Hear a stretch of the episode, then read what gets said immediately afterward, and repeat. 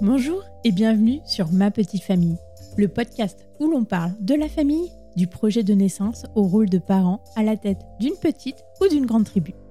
Fonder une famille, c'est du bonheur, des joies, des doutes et des combats qui sont propres à chacun et qui soulèvent beaucoup d'interrogations. Dans ce podcast, j'irai à la rencontre de parents qui partageront leur histoire sans filtre, à cœur ouvert sur le merveilleux mais complexe monde de la parentalité. Vous écouterez ainsi des récits singuliers, émouvants et inspirants qui vous seront, je l'espère, enrichissants. Si l'épisode vous a plu, je vous invite à me laisser un commentaire, à le partager et à lui donner une note de 5 étoiles sur Apple Podcast ou sur votre plateforme d'écoute préférée. Cela permettra, au-delà de me faire très plaisir, de faire connaître ma petite famille au plus grand nombre et de soutenir le podcast. Un grand merci par avance. Avant de commencer cet épisode, je souhaitais vous partager mon coup de cœur pour Koro, dont j'ai pu tester les produits depuis quelques semaines. En effet, depuis que je suis maman, je cuisine beaucoup plus. Je prépare avec les garçons les repas, mais surtout je fais des gâteaux. Ils adorent mélanger les ingrédients, casser les œufs, parfois c'est la cata. Regarder la préparation levée dans le four. Je suis attentive aux ingrédients que j'utilise, leur provenance et leur mode de production. C'est pourquoi j'ai tout de suite accroché avec le concept Koro. Leurs produits sont majoritairement issus de l'agriculture biologique et sont disponibles en grand conditionnement pour limiter les emballages superflus. Pratique et économie quand on est une famille. Pour vous dire, j'ai aussi testé leur café en grains et leurs graines et tartinades pour l'apéro. Je vous recommande d'y faire un tour, vous y trouverez plus de 1500 produits alimentaires, mais pas que. Avec le code Ma Petite Famille, vous aurez 5% de réduction sur votre commande. Je vous mets toutes les informations et le code promo dans les notes du podcast. N'hésitez pas à me faire votre retour sur les réseaux. Maintenant, je vous laisse avec l'épisode. Bonne écoute. Bonjour Oriane, merci beaucoup de participer à ma petite famille et à raconter ton récit. Est-ce que tu pourrais te présenter, dire qui tu es, d'où tu viens et de qui est composée ta famille? Bonjour Pauline, j'espère que tu vas bien, je suis hyper contente d'être là.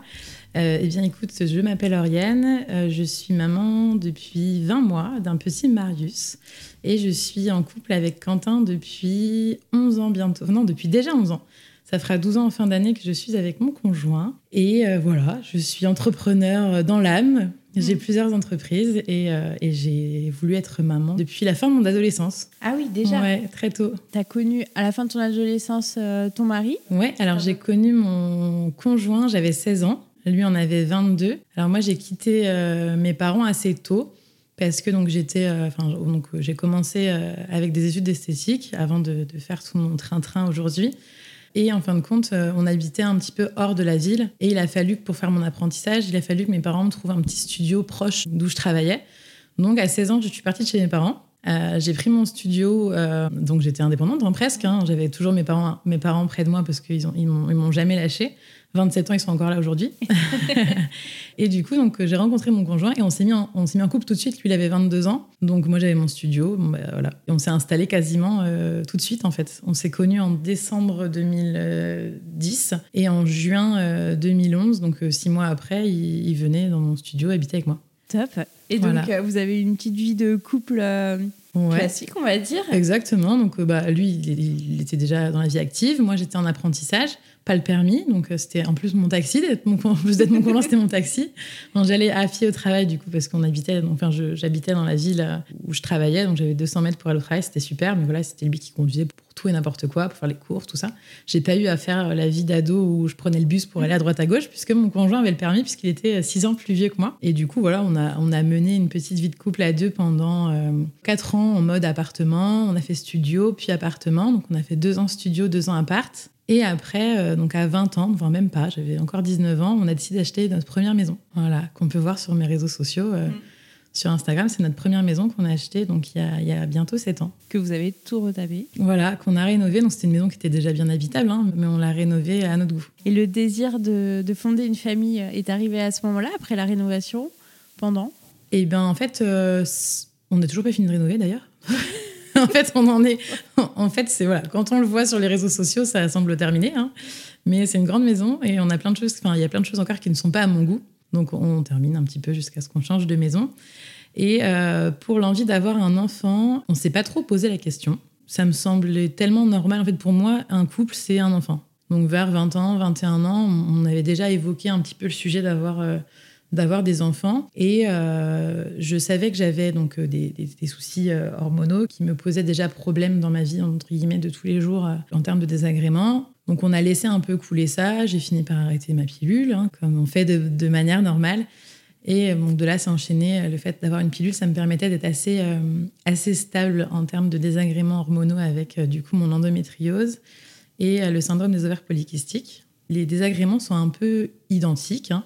Donc après, je ne sais pas si tout le monde se reconnaîtra euh, à travers ce podcast-là, puisque c'est assez, assez unique en fait d'une personne à une autre. Donc moi, j'ai pas mal de kystes euh, donc dans la région gynécologique, hein. pas mal de kystes. Le fait d'avoir une pilule, vu que je l'avais eu à mon adolescence, cette pilule-là, ça masquait un petit peu tous mes dommages. Et en fait, le fait de l'arrêter, ça a réveillé énormément de douleurs.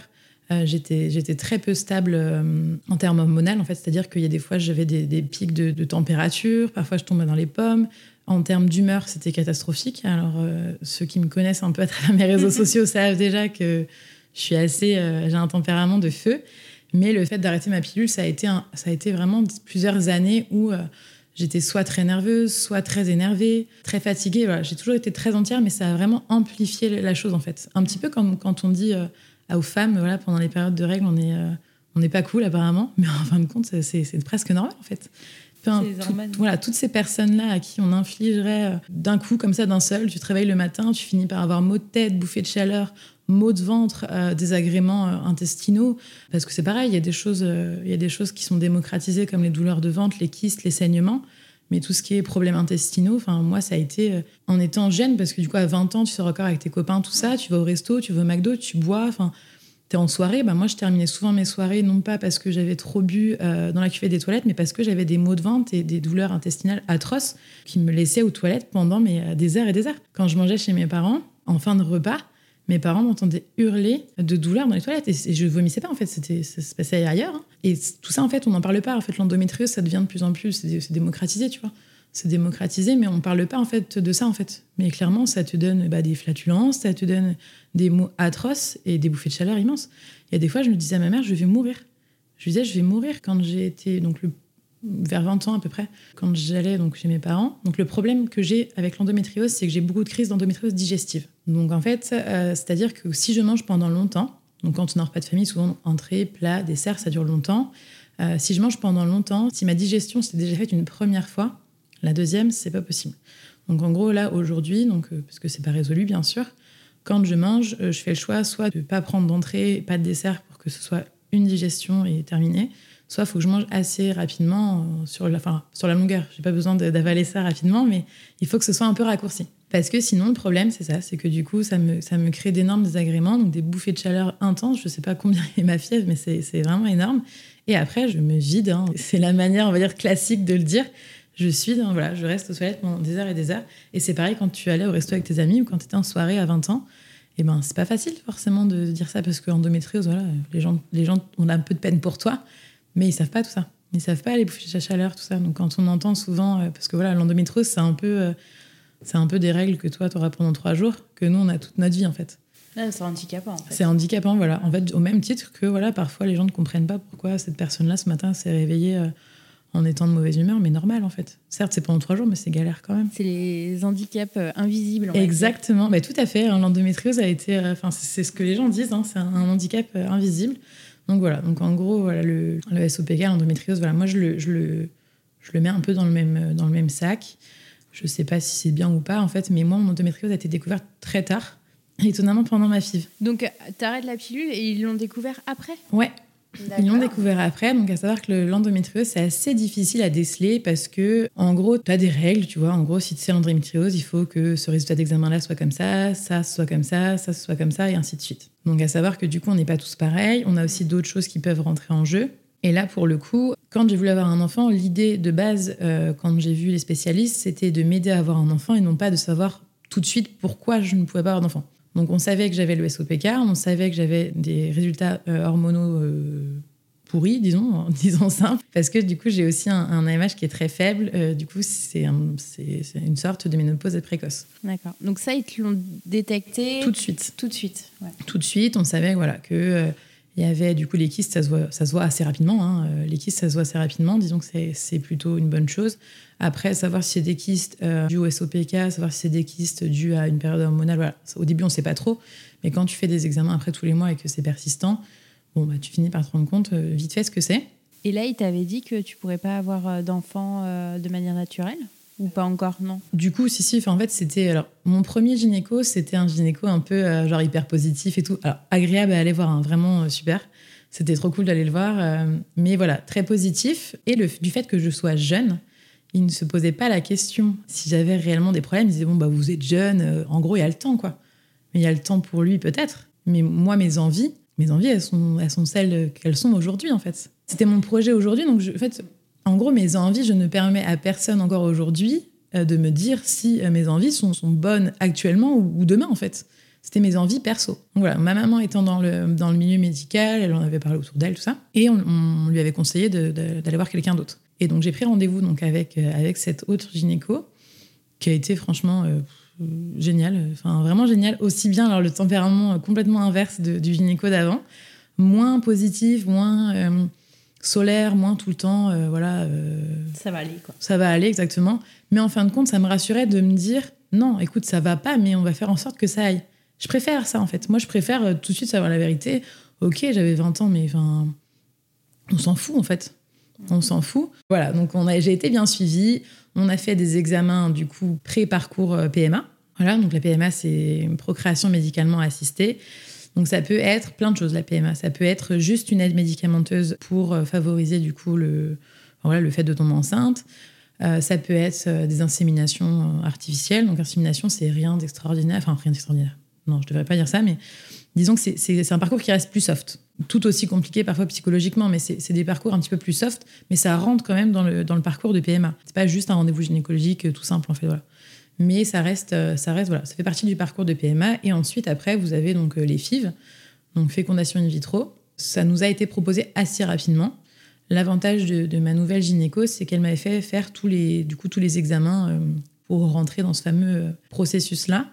Donc, quand je suis arrivée, en fait, je suis arrivée pas en demande d'information, je suis arrivée avec mon dossier. Voilà, c'est moi, j'ai fait ça, ça, ça comme examen. voilà, à votre tour, jouez quoi. Donc voilà, donc ça, ça a commencé comme ça, et on a fait euh, le parcours euh, FIV du coup. Comment ça s'est passé? Alors, donc la FIV, donc du coup, donc on a fait tous ces pré-examens-là que normalement, euh, ils te disent de faire après ton premier rendez-vous. Normalement, en fait, tu es redirigé par, par des spécialistes. Une fois arrivé là-bas, ils te donnent toute une palanquée de, de- de- d'ordonnances et toi, tu vas faire tes examens. Moi, tout ça, j'avais déjà fait. Euh, Il y a toute une partie euh, information, donc c'est-à-dire que tu dois participer à des réunions euh, informatives. En fait, un petit peu comme quand tu fais de la chirurgie esthétique ou de la chirurgie, c'est qu'en gros, tu as un délai selon eux de réflexion pour ce genre de choses. Donc en fait, nous, on avait eu une réunion, euh, une réunion, je crois, visio.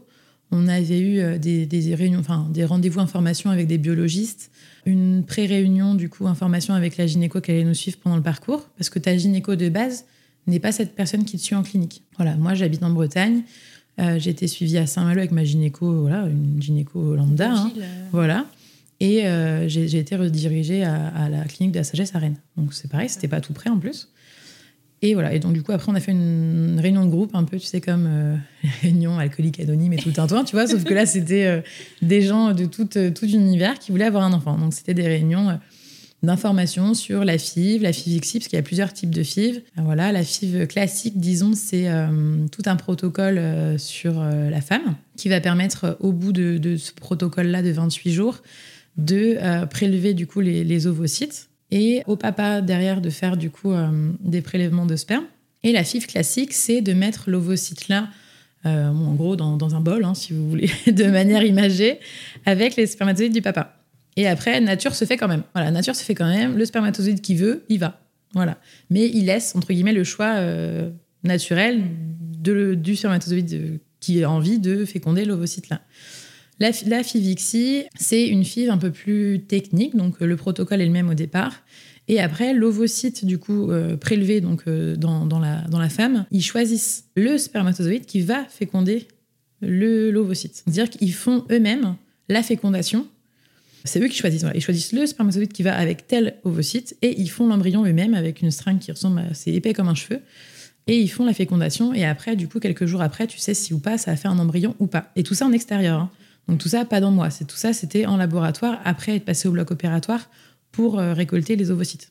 Et comment ils choisissent euh, quel type de FIV euh, ils vont faire? C'est en fonction de, de toi C'est en fonction des pathologies, exactement. Alors, du coup, si c'est que la femme qui a des problèmes, alors je suis pas médecin, hein, mais voilà, de ce que je sais, si c'est que la femme qui a des problèmes, on va faire une FIV classique. Voilà. Si c'est aussi du côté du papa, on va faire une FIV ICSI, du coup, parce que du coup, on va sélectionner euh, le meilleur sperme du papa pour faire le- l'embryon, euh, le bon embryon. Plus de chance. Voilà. euh, Nous, Quentin avait un spermogramme. Donc, spermogramme, c'est du coup le fait de récolter les, les spermes et de, les, de les analyser. Avait un, un spermogramme qui n'était pas forcément le plus parfait. Donc, pour mettre toutes les chances de nos côtés, on a fait Fivixi. Voilà, il n'y avait pas de problème particulier de son côté. À savoir que le sperme de l'homme se renouvelle assez régulièrement. Donc, un homme qui a des problèmes aujourd'hui, on n'en aura peut-être plus en mars. Ça, je ne savais pas non plus. Mais voilà, au moment de la FIV, disons que je pense que pour pas perdre de temps et pour, être, pour avoir des bons résultats en termes d'embryon, en fait. Mm. Parce qu'après, voilà. Donc pour maximiser les chances, je, voilà, je pense que, euh, que c'est ça, parce que Quentin, enfin mon mari, n'a pas forcément de, de soucis particuliers, mais c'est le choix voilà, qui a été fait par les, par les gynécos et biologistes, en tout cas pour, euh, pour nous. Et donc suite à ça, donc ça a été donc premier, le premier mois, donc euh, on a commencé. Euh, moi j'étais hyper excitée de le faire. J'étais même contente. En fait, je, suis quelqu'un qui relativise énormément. C'est-à-dire que, ok, ok, t'as une galère, t'as une galère, il y a pas de problème, mais je vais pas rester comme ça sur mon canapé à me dire oh, j'ai une galère horrible quoi. Je me dis j'ai une chance euh, infinie d'être en France, d'avoir des aides médicales, chose pareille que les gens ne- ne- n'imaginent absolument pas. Souvent les gens, enfin on entend les gens critiquer où on habite, où on vit, oh là là la France ceci, la France cela. Clairement, moi, quand j'allais en pharmacie chercher mes ordonnances de piqûres, de médoc et tout ça, a des fois j'avais des factures de 13 000 euros mais qui me coûtaient rien. Donc en fait, je, donc en fait, je me dis tu peux pas ne pas relativiser quand on t'aide comme ça clairement, moi, j'étais, je me sentais chanceuse. Bah, du coup, tu as un problème, d'accord. À un moment donné, on va pas en parler pendant 10 ans. Aujourd'hui, on t'aide. Bah, vas-y, prends le taureau par les cornes et, et fonce. Du coup, voilà, j'étais très contente. J'étais très contente, très positive, assez fière même, d'ailleurs, de- de faire ça, en fait. J'étais assez fière.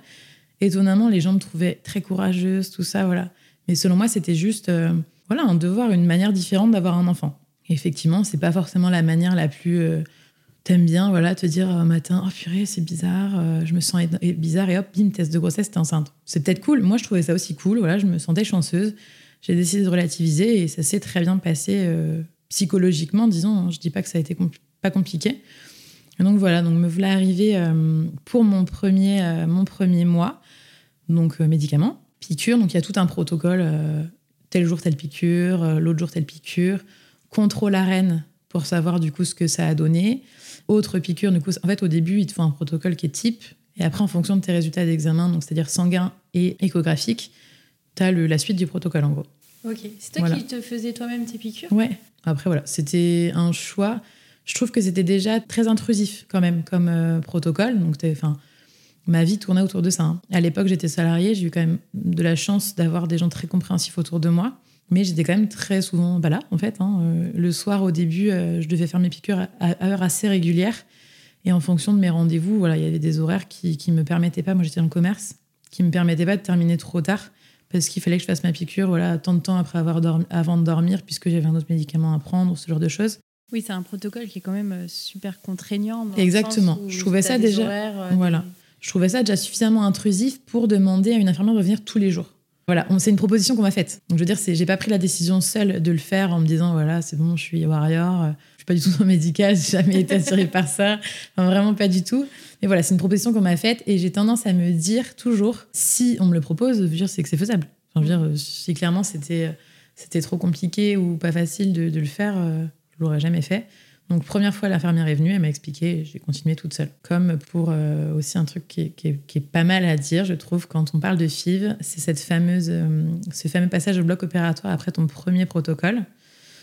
Euh, on te propose en anesthésie générale ou en anesthésie locale.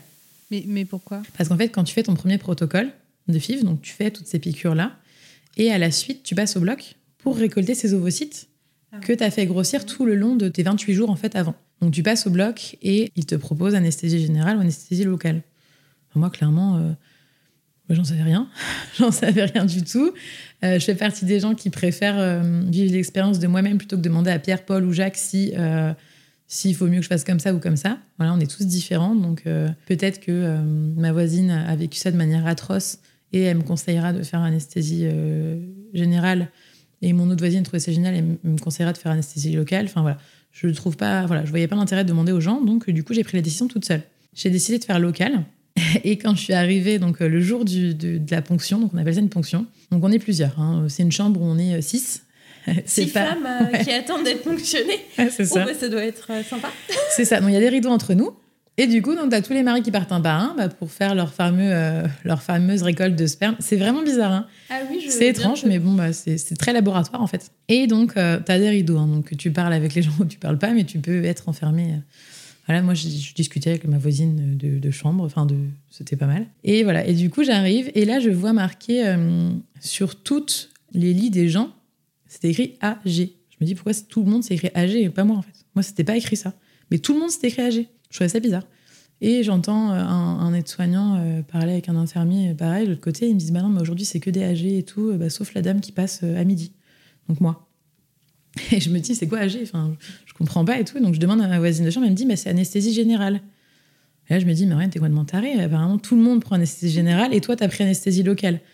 Je me dis, bon, bah écoute, euh, bah, de toute façon, c'est fait, c'est fait, hein, parce que c'est pas la même préparation pour anesthésie générale que locale. Donc, du coup, j'y suis allée, donc toujours euh, très positive. Euh, voilà, je me dis que si on nous propose, c'est que c'est faisable. Enfin, je veux dire, on est en France, enfin, je veux dire, on était quand même, enfin, on est dans des années où l'histoire de la douleur, c'est quand même pris en charge.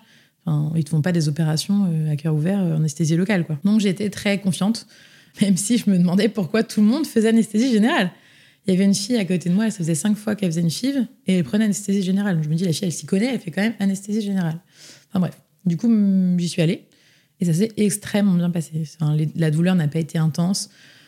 Après la FIV, enfin après la ponction, pardon, ça a été euh, assez douloureux. En fait, vous avez un espèce de produit de contraste qui est injecté et du coup, ça vous provoque d'assez grosses contractions en fait euh, après. Donc ça a été assez douloureux, j'étais assez fatiguée, mais dans tous les cas, que ce soit anesthésie locale ou générale, l'après elle-même. C'est le pendant en fait qui est différent. Mais alors, euh, j'ai trouvé ça hyper intéressant. Je parlais avec la fille qui me faisait la ponction. Donc franchement, ça s'est très bien passé. Et après, ils ont fait les, les petits bébés, les petits embryons de leur côté.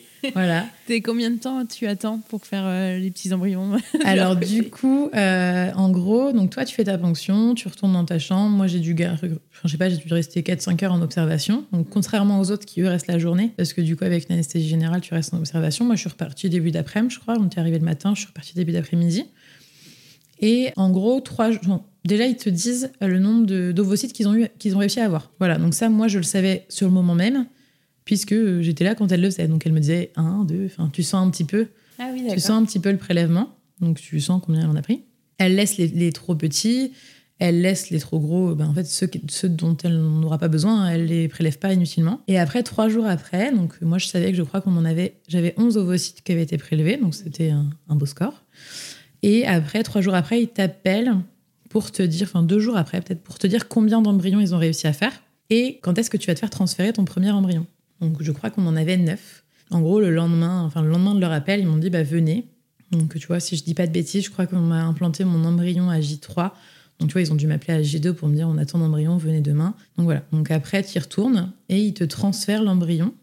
Donc là, pour le coup, c'est un embryon frais puisque du coup, il avait trois jours et il n'a pas été, euh, il a pas été congelé en gros. Le, le, reste, il le congèle. Le reste, il part, voilà, il est congelé. Donc en gros, on en avait neuf. Ils m'ont inséré un embryon frais à J3, donc euh, J3 après euh, la fécondation qu'ils avaient fait eux-mêmes, et le reste euh, au congélateur. Le transfert d'embryon, c'est ni plus ni moins une, un peu comme une insémination en fait. Donc l'insémination, eux, donc ils t'injectent simplement le, sperme du, du, du, mari au moment de ton ovulation. Et le transfert pour une FIV, bah là pour le coup, ils t'insèrent entièrement l'embryon entier.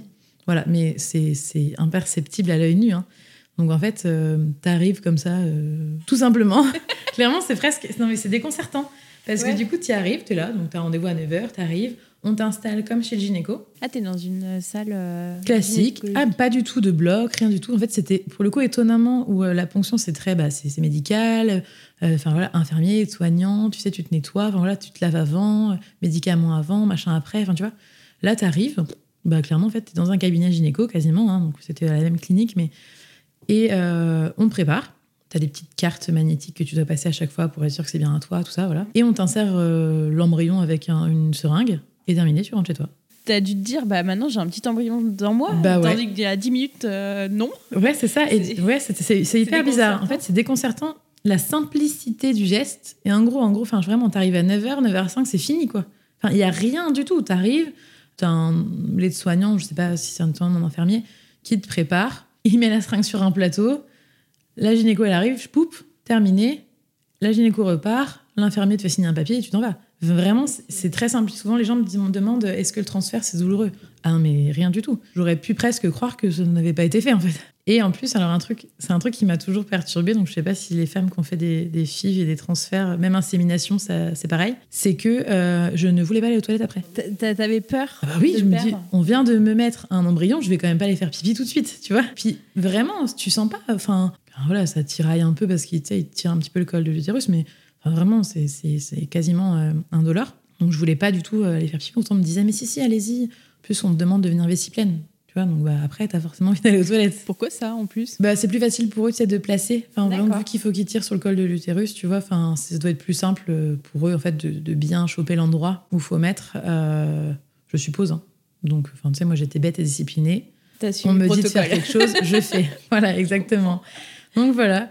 Et après ça, du coup, donc, euh, t'attends 14 jours pour faire une prise de sang, savoir euh, si tu es enceinte ou pas. Et les 14 jours là, tu les as vécus comment? Alors j'ai arrêté le sport, je mangeais bien, je me reposais beaucoup, chose qu'on m'avait absolument dit de ne pas faire. hein. On m'avait dit tu vis, tu vis ta vie normalement. Je voulais me préserver en gros. Je voulais me préserver, je me suis tellement préservée que quand j'ai eu mon résultat de prise de sang qui était négatif, euh, je me suis dit mais enfin, je me suis dit c'est pas possible. J'ai tout fait pour que tout aille bien. Bah là c'est un peu le désespoir, tu vois. C'est un peu le désespoir parce que tu vois moi j'étais un peu en mode euh, quand on veut on peut, tu vois. Ça c'était vraiment ma phrase à suivre. Euh, depuis que j'étais ado, tu vois, dès que je voulais faire un truc, je le faisais. Et je me disais, quand on veut, on peut. Dès que je, dès que je, voulais faire quelque chose que je trouvais compliqué, je me répétais, quand on veut, on peut. Et même pareil au début du protocole FIF, tu vois. Je me disais, quand on veut, on peut. Donc je vais m'en donner les moyens, je vais avoir un enfant. Et là, euh, bah, du coup, patatras, tu vois. Parce que quand on veut, on peut, bah, je voulais, mais j'ai pas pu. Donc là, vraiment, ça a été le, mais le, la première, le premier moment de ma vie, en vrai, où euh, je me suis dit, mais écoute, Oriane, euh, bah, ce que tu fais, tu vois. Enfin, ça a été la seule, la seule fois où c'était compliqué. C'était très compliqué. euh, je m'en voulais, tu vois. J'ai pleuré. Ouais, J'ai je pleuré. Non, mais en fait, c'est particulier dans le principe où euh, c'est même pas forcément que pour moi, c'est même pour mes proches, tu vois. Pour moi, c'était vraiment une déception familiale, tu vois. Je me disais, mais c'est pas possible, tu vois. Enfin, mes proches, bah, bien sûr, c'était. euh, tu sais, il y en avait certains qui voulaient pas. Tous ceux qui étaient au courant, c'était que des proches, euh, des proches proches. T'avais ceux qui voulaient pas te demander, mais qui savaient que 14, enfin, 14 jours, c'est 14 jours, hein, tu vois. Donc bah voilà, tout le monde savait que ma prise de sang, c'était aujourd'hui. Et t'as ceux qui voulaient pas te demander par indiscrétion, qui du coup, fallait que tu préviennes, tu vois. Donc, faire le message ou appeler la personne en disant, bah, ça va marcher. Ça a été hyper compliqué. Et euh, ceux, du coup, qui t'envoyaient un alors et tout, et à qui fallait répondre la même chose, tu vois. Ça a été super compliqué. Ça a été super compliqué. Euh, J'avais la chance d'avoir un soutien immense. À chaque fois que je parle de Mélanie, c'est compliqué. c'est ma, ma corde sensible et à la fois ma grande force. C'est que euh, je travaillais, je travaillais euh, à l'époque avec une de mes meilleures amies. Euh, on a eu une amitié qui s'est du coup, enfin même d'ailleurs énormément renforcée grâce à, enfin, grâce à ça, à cause de ça, je sais pas, mais en tout cas, ça fait partie des, des choses bien que m'a apporté la FIV. C'est que du coup, elle, elle était tout le temps là, la pauvre. Alors franchement, je me dis, elle devait être dans un désespoir parfois quand elle me voyait recevoir mes résultats. Elle- Enfin, je, je ne sais pas ce qui se passait dans sa tête, mais à chaque fois, elle devait se dire, oh là là là, j'espère, j'espère, j'espère, tu vois. Et puis à chaque fois, je m'effondrais dans ses bras, tu vois. C'était vraiment les seules périodes compliquées. C'était ce négatif. Le reste, vraiment, je, même après, voilà, une fois que c'était passé, souvent j'étais au travail quand ça se passait, je, je reprenais du poil de la bête, tu vois. Je, je repartais, je me disais, allez, c'est reparti. Je veux dire, on, on a la chance de pouvoir recommencer et refaire encore. T'en as fait combien comme ça? Alors du coup, on a fait une FIV et euh, quatre transferts d'embryons congelés du coup après. Donc un transfert d'embryon frais et, et trois transferts d'embryons congelés. Chose aussi que, souvent les gens me demandent, euh, c'est que du coup en France, tu as le droit de faire euh, du coup en gros quatre FIV remboursées par la Sécu et éventuellement une cinquième, tu sais, sous dérogation, voilà, on, te, on te donne la possibilité de faire une cinquième éventuellement en France. Euh, du coup, souvent les gens me disaient quand j'étais à mon quatrième transfert d'embryon congelé, c'est ta dernière chance. Et en fait, non. C'est qu'en fait, une FIV, c'est le fait de passer au bloc pour ponctionner tes ovocytes. Le reste, ça s'appelle des transferts. Donc, c'est-à-dire qu'en fin de compte, en ayant fait quatre transferts d'embryons, j'étais toujours à ma première FIV. Et en gros, cette première FIV, elle aurait pu durer du coup huit embryons, puisque j'avais euh, j'avais huit, em- enfin, huit embryons euh, en congélateur. Donc ça, c'est pareil, c'est des choses euh, qu'on me pose souvent.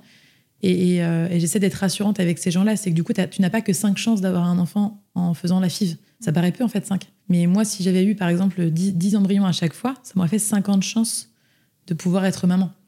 Ça, c'est des choses qui, qui- que les gens savent pas en fait quand ils commencent. Non. Et je trouve que c'est des choses importantes à dire parce que entre 5 et 50, il y a quand même, euh, Ouais, il y a l'espoir. Il y a, beaucoup il y a quand même plus beaucoup d'espoir. plus d'espoir que quand on te dit voilà première chance déjà bing euh, échoué voilà. Et donc ça c'est vraiment des choses que je mettais un poids d'honneur à dire quand on m'envoyait des messages souvent euh, parce que j'ai un petit peu retracé ce parcours FIF sur mes réseaux sociaux et c'était des choses que je mettais un point d'honneur à dire parce qu'on ne le sait pas en fait. Moi, moi aussi quand j'ai commencé je pensais que une FIV ratée égale une FIV perdue quoi. Et non non donc euh, voilà donc nous on a fait qu'une FIV en gros et quatre transferts et du coup je suis tombée enceinte euh, au quatrième transfert. ça a été hyper bizarre. T'étais au boulot aussi? Non, j'étais pas au boulot. Euh, j'étais pas du tout au boulot. J'étais pas au boulot. Et en fait, euh, quand j'ai fait mon donc ce transfert d'embryon congelé, j'avais eu une euh, très mauvaise expérience avec une certaine gynéco. J'avais décidé d'arrêter, donc une gynéco de la clinique. J'avais décidé d'arrêter de la voir parce qu'elle me parlait toujours mal. Elle me parlait vraiment très très mal tout le temps.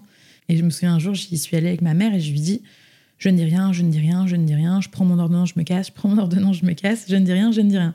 Arrivée dans le cabinet, j'ai pas pu m'en empêcher. Je lui dis Mais vous vous rendez compte comment vous parlez aux gens Vous êtes là pour des projets euh, de vie et vous parlez mal aux gens. Moi, quand je viens ici, j'ai envie de pleurer. Euh, je suis pas contente alors que c'est un projet de vie, quoi. Et elle m'avait répondu Écoutez, madame, euh, euh, je fais ce métier-là depuis euh, 20 ans. je sais ce que je fais, mais je lui dis Mais je, ne, critique pas vos capacités à être, à être compétente. Je critique vos capacités humaines à être au moins sympathique avec des gens qui viennent là pour des projets de vie.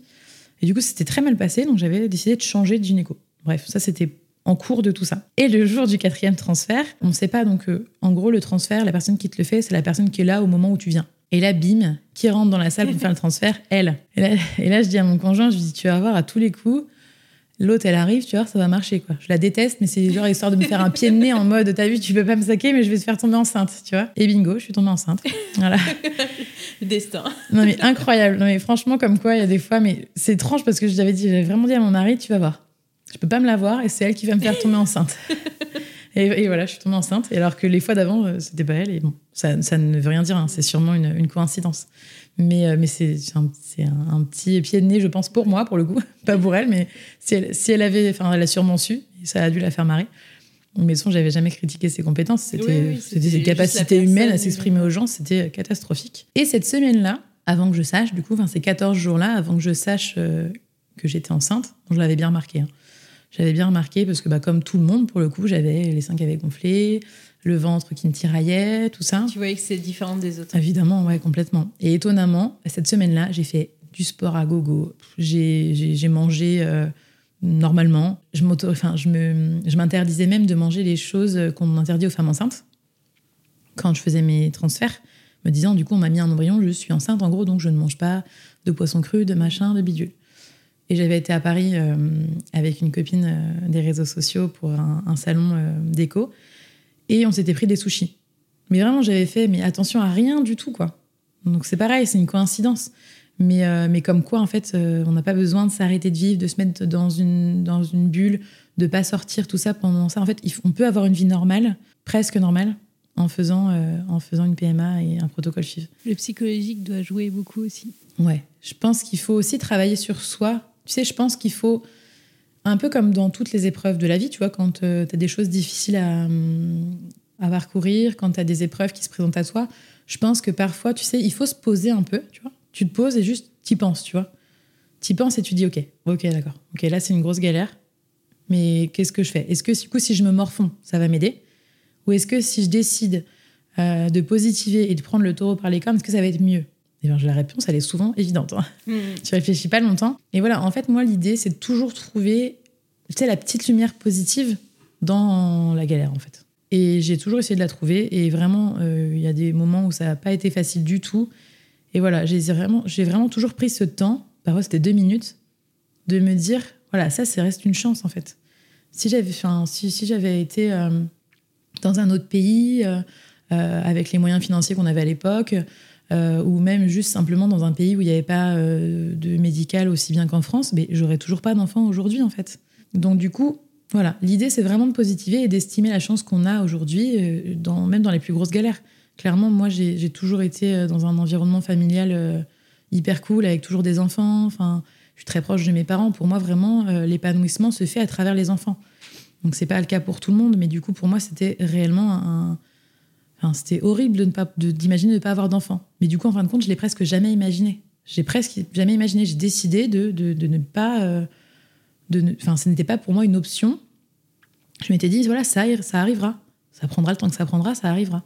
Mais voilà, j'étais pas sans arrêt en train de me dire, et si ça marchait pas, et si si, et si ça, voilà. J'avais des moments de plus durs, c'est sûr. Mais l'idée, c'est vraiment de, voilà, de, faire sa vie et de vivre, de vivre une vie euh, épanouie, même en- avec ce genre de protocole. Je me dis, je sais pas si c'est la, vie. euh, Enfin, voilà. En fait, je pense que je suis assez observatrice et que euh, j'ai peut-être cette capacité à me rendre compte qu'on n'est pas grand-chose, que la vie, ça passe très vite. Moi, j'ai eu la chance d'avoir euh, une enfance assez cool, avec pas de galère, tout ça. Enfin, pas de galère, je veux dire, beaucoup d'amour autour de nous. Voilà, tout, tout s'est toujours très bien passé, mais, mais voilà, ma, ma mère n'a pas, n'a pas toujours eu cette chance, ma tante non plus, mon père a perdu son, son père très jeune. J'estime que du coup, voilà, la vie a trop de valeur pour qu'on perde du temps à être malheureux, en fait. Donc, euh, il y a plein de choses, moi, qui me rendent malheureuse hein, tous les jours. Mais à un moment donné, il y a aussi plein de choses qui me rendent heureux.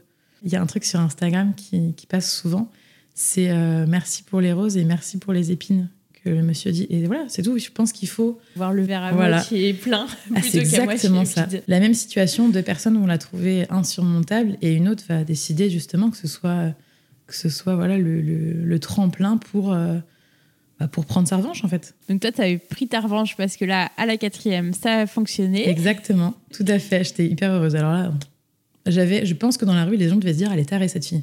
J'avais le dansais, sourire tout le temps. Ah j'aurais pu, je- ouais, j'aurais pu danser et chanter tout le temps. Mais j'étais dans un état, mais alors euh, génial. Pour te dire, j'avais prévu euh, depuis des années l'annonce particulière à mes proches. Tu vois, je m'étais dit, je vais leur dire comme ça, je vais leur dire comme ça. J'étais tellement euphorique que dès que j'ai voyé, j'étais, je suis enceinte. et voilà, donc euh, l'annonce était complètement pourrie. Même Mais- à ton mari? Ah oui, bah oui. Bah en plus, bah, t'as quand même pas trop de temps, puisque ton maman, mon mari est parti au travail. Il savait que j'allais avoir les résultats. Oui, oui c'est vrai bon, que bon, tu tu as quand même le protocole. où- Voilà, tout le monde, en fait, euh, sait quand est-ce que tu vas savoir ou non, en fait. Donc t'as pas non plus le temps, tu vois, de te dire, euh, bon, bah eux, je les verrai fin de semaine. Bah non, non. Dans tous les cas, si les gens-là, tu les vois pas aujourd'hui, ils vont t'envoyer un message. Donc bon, bah t'as pas trop, trop, trop de choix. Donc ma sœur, je l'ai appelée, parce que ma sœur était, habite euh, pas tout près de moi. Donc ma sœur, je l'ai appelée euh, tout de suite pour lui dire qu'elle serait tata. Alors là, je suis très très proche de ma sœur, et donc ça a été, euh, ça a été formidable. Ma mère, euh, ma mère, j'y suis allée. Je passe euh, chez elle et je me dis tiens, je lui annonce comme ci, je lui annonce comme ça. Et en fait, devant chez mes parents, il y a une fenêtre et je vois ma mère à la fenêtre. J'ai même pas pris le temps de rentrer chez elle que je lui ai annoncé par la fenêtre que j'étais enceinte. Et elle m'a pris dans ses bras à travers la fenêtre en fait. Donc c'était voilà, j'étais tellement pré- enfin voilà, dans ma tête, dans la voiture, je m'étais dit tiens, je lui dis comme ci, je lui dis comme ça. J'ai pas du tout, j'étais tellement euphorique que j'ai pas pris le temps de, de faire quoi que ce soit et on, on était voilà, dans un bonheur euh, absolu. Et Quentin, il est rentré de- du boulot. Et euh, en descendant l'escalier, je lui dis, euh, je lui ai juste dit, euh, bon bah si c'est un garçon, on l'appelle toujours comme ça. Et là, il m'a regardé avec un sourire en me disant, oh, ça y est et tout. Et on s'est pris dans les bras. et voilà. C'était beau hein, quand même. Ouais. Mais c'était moins foufou que toutes les belles annonces qu'on voit sur les réseaux, tout ça. Oui, je pense que le parcours fait que Ouais. il devait être super heureux. Ouais, Enfin, complètement. Non, non, voilà, c'était, c'était pas du tout ce que j'avais imaginé comme type d'annonce, mais on était tout aussi heureux. Pourquoi tu disais euh, si c'est un garçon, on l'appellera toujours comme ça? C'est parce que tu avais un pressentiment euh, d'avoir un garçon ou Pas, du tout. Pas du tout. En fait, euh, je non, je savais pas. On avait une liste de garçons, on avait une liste de prénoms qu'on avait fait depuis longtemps. Depuis sur, mon- sur mes notes de téléphone, je l'ai toujours d'ailleurs. Une liste de prénoms et on avait donc euh, notre fils s'appelle pas comme ça, hein, donc. Mais on avait une liste de prénoms qu'on avait choisi et du coup voilà, j'avais sorti ça comme ça sans réfléchir. Mais euh, non, c'était marrant, mais euh, non, je savais pas. Pour te dire, quand j'étais donc plus jeune, donc nous, on est une famille de filles, quasiment. Que des filles. Du côté de mon papa, c'est un peu mixé. Mais nous, euh, on est deux filles déjà, donc moi et ma sœur. Ma mère a une sœur dont elle est très proche et ma tante a un garçon et une fille, tu vois. Donc on est plus de filles que de garçons. Mon père vivait dans son petit harem, tu vois, ma mère et ses deux filles. Quand j'étais plus jeune, pour te dire, j'avais même presque peur d'avoir des enfants parce que j'avais peur d'avoir un garçon. Je m'étais dit, mais comment je vais faire? Ça me semblait, mais Parce que tu connaissais pas, quoi. bah non, je me disais, mais comment? Enfin, Pour moi, les garçons, c'était euh, moins subtil. euh, c'était moins vif, tu vois? Enfin, je... En fait, j'aimais bien ma relation avec ma mère, j'aimais bien ma relation avec ma sœur, du coup, j'avais un petit peu envie de reproduire ça. Et à contrario, quand on a commencé à faire les fives, je ne me voyais pas avec autre chose qu'un garçon. Mais alors, pourquoi? Je ne sais pas du tout. J'avais qu'une envie, c'était d'avoir un garçon. Et tu vois, là, si j'avais le choix de- d'avoir un deuxième enfant et si on me donnait le choix du sexe, je crois que je choisirais un garçon. Parce que je trouve ça formidable. Toi, t'as deux garçons, du coup Oui, Voilà. Trois avec ton mari. oui. Et je Moi, trouve ça- c'est Je trouve ça trop bien. un rêve de garçon. Voilà. je trouve ça trop cool. Euh, moi, mon fils, c'est mon meilleur ami. Il a beau avoir que 20 mois, euh, c'est trop bien. Je, je m'éclate avec lui. Et en fin de compte, je crois que mon tempérament est presque plus similaire à un tempérament de garçon qu'un tempérament de fille, en fait. Moi, je suis pas du tout délicate, euh, je suis pas subtile, je suis pas patiente, je suis pas minutieuse. Voilà, je suis juste une fille, je me maquille, j'aime bien les cheveux longs, j'aime bien les robes. Mais euh, voilà. Tu vois, je bois pas de Bloody Mary, je préfère la bière. Voilà, j'aime bien les voitures, tu vois. Donc, je pense que je suis plus... euh, voilà, je pense que ça doit bien me correspondre les garçons parce que je suis euh, assez, euh, assez brute de décoffrage et assez fonceuse comme un garçon. Voilà, même si normalement on n'a pas de, de caractère précis par rapport à son sexe, mais écoute, En plus, maintenant tu connais, donc. exactement. Franchement, ça me va très bien. Il passe pas par quatre chemins, c'est parfait. Moi, je devais être beaucoup plus chiante quand j'étais petite. Et donc, comment se passe ta grossesse après cette annonce? Alors, euh, bah, du coup, alors sourire aux lèvres pendant euh, tout le temps, hein. clairement pour te dire. T'avais mais- pas du tout peur euh, de le perdre? Non. Ça va un peu avec, tu sais, ce, cette, ce choix de positiver euh, en permanence. C'est que, voilà, je crois en la vie un peu, tu vois. Je me dis que tout a une cause et que, voilà, là, je, je savais en gros que, que ça allait le faire et que c'était la récompense à, à toutes ces choses que j'avais, j'avais voulu faire pour avoir un enfant, tu vois. Donc, non, j'ai pas eu peur de le perdre et j'étais très malade. Donc, c'était très rassurant aussi. Je vomissais, j'ai vomi pendant pas mal de temps. J'ai vomi pendant pas mal de temps et euh, bah, du coup, ça rassure. Donc, euh, et après, une fois que j'ai arrêté de vomir, ben, j'ai j'ai mon ventre qui s'est arrondi. J'ai- Je l'ai senti. Donc, tu vois, en fait, il y a toujours eu quelque chose qui me montrait qu'il était encore là. J'avoue que peut-être que si j'avais pas euh, autant vomi, j'aurais peut-être pu avoir des doutes. Mais là, voilà, j'avais les symptômes plus plus d'une femme enceinte. Et à la limite, je te dis, les jours où j'allais très bien, je me disais, ça me rassurait quand même de vomir. J'étais presque contente tous les matins de vomir. hein. j'étais sous médoc parce que vraiment, j'étais dans un état. Et puis, je vomissais pas, pas toujours que le matin. J'étais. euh, C'est un peu handicapant aussi. Ouais, mais j'étais heureuse en fait. Oui, oui, mais- J'étais très heureuse de vomir. hein. C'est hyper bizarre. J'étais au fond du gouffre. Euh, je me maquillais plus. C'était hyper compliqué de me coiffer et de me laver le matin parce que le fait de me tourner sur la droite ou sur la gauche me donnait envie de vomir. M'asseoir sur les WC le matin, c'était euh, bah, trop de trop d'écart de- entre ouais. euh, les toilettes et ma position debout. Alors ça me faisait vomir. Pour dire, je prenais un bol sur les toilettes. Quand je faisais pipi, je vomissais en fait. Ah ouais, C'était c'était hyper particulier. Tout ça à jeun, tout ça, c'était magnifique. Et au boulot, donc j'étais encore euh, responsable d'institut à cette époque-là, donc j'allais en cabine, je m'occupais de mes clientes parfois. Et des fois, dès que mes clientes partaient, je vomissais dans la poubelle du boulot euh, avant de retourner à la Ah caisse en mode bonjour madame. Ouais, c'était un peu la galère, mais c'était sympa. hein. J'étais très fatiguée. Les trois premiers mois surtout. Je dormais dans les cabines. Alors euh, c'était marrant parce que euh, mes salariés, du coup, euh, enfin mes, mes, mes- enfin, j'étais responsable d'institut, donc j'avais une équipe avec moi, dont une de mes meilleures amies. Et, Mélanie euh, dont tu parlais. Exactement, tout à fait. J'ai deux, j'ai deux amies qui sont très chères à mon cœur, euh, que je connais depuis plusieurs années. C'est euh, Mélanie et, et Anne-Pauline. Donc Anne-Pauline, on travaille pas ensemble, mais enfin, voilà, j'ai toujours son soutien. Elle est là, même si elle est pas près de moi, elle est tout le temps, tout le temps là en fait. Et du coup, donc euh, Mélanie, du coup, qui bosse avec moi, était tout le temps là. Elle devait se dire, elle est complètement tarée, ma responsable, donc responsable et amie. Je dormais dans les cabines des clientes. Dès que j'avais un trou, je prenais, je prenais une pause, je me mettais un plaid et je dormais. Je dormais, j'étais enceinte, je dormais. Alors, en même temps, les trois premiers mois sont assez fatigants. Ton corps, il change. Toi, Ah en ouais. plus, tu as suivi le parcours. Donc, en plus, il y avait des hormones, des, Je pense hein, des- que des médicaments que tu prenais. Donc, euh, oui. J'étais dans un état de fatigue impressionnant, mais toujours aussi heureuse. J'avais le sourire. hein. J'avais des cernes jusqu'au milieu des joues, mais j'étais heureuse. Alors là, euh, je, j'étais, je nageais dans le bonheur, mais alors j'avais une tête, on aurait dit une fille, euh, une catastrophe. Et après, tu avais plus de suivi qu'une grossesse, on va dire, euh, plutôt euh, classique? Oui et non. Euh, en fait, en gros, euh, ça doit dépendre de ta pathologie, bien évidemment.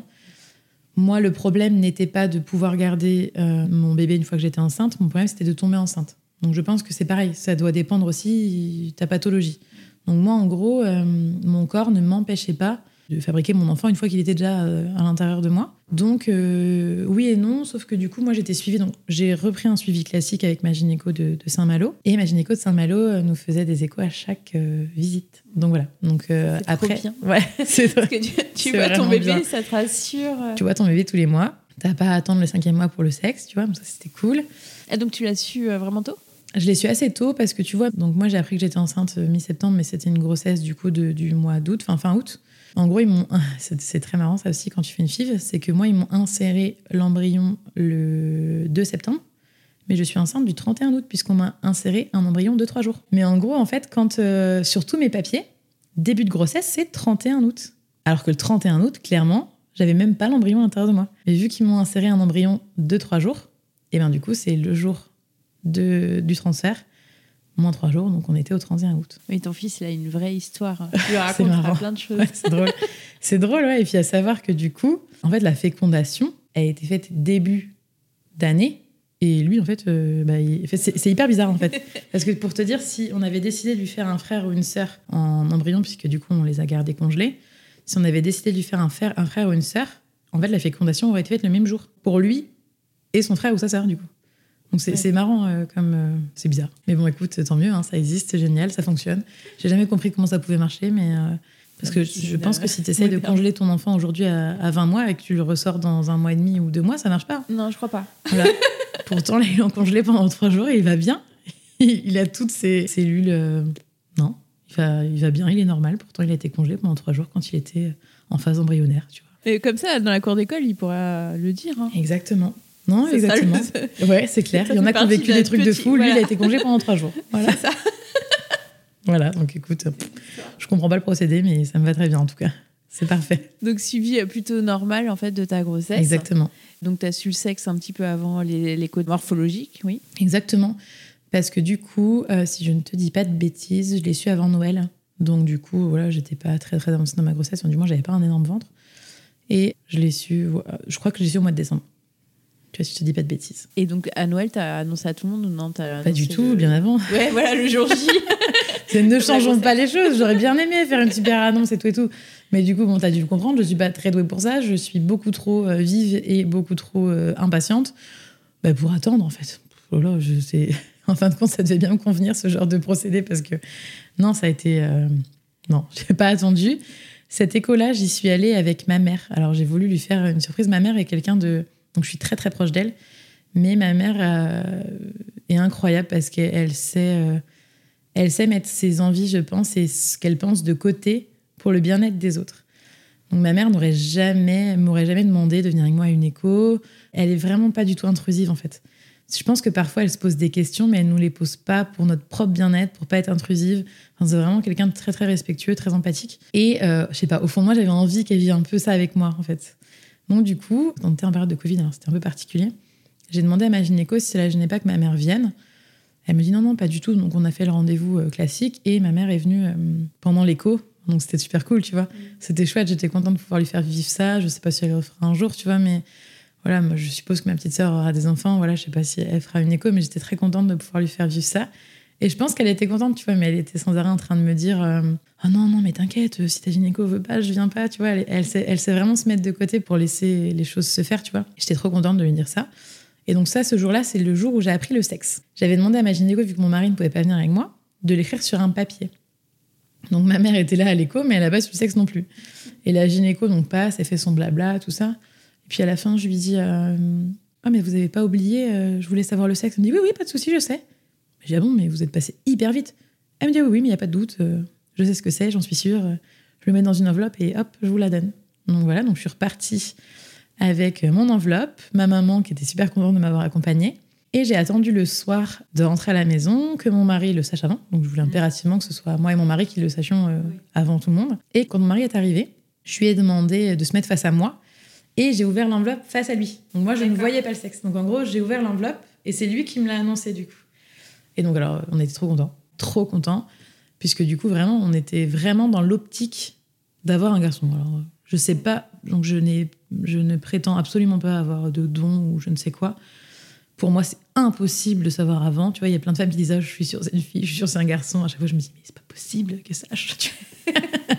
mais je sais pas, au fond de moi, même avant que je tombe enceinte, tu vois, donc euh, c'était absolument pas un instinct ou quoi que ce soit, puisque même avant que je tombe enceinte, je sais pas, dans ma tête, j'aurais un garçon en premier, tu vois.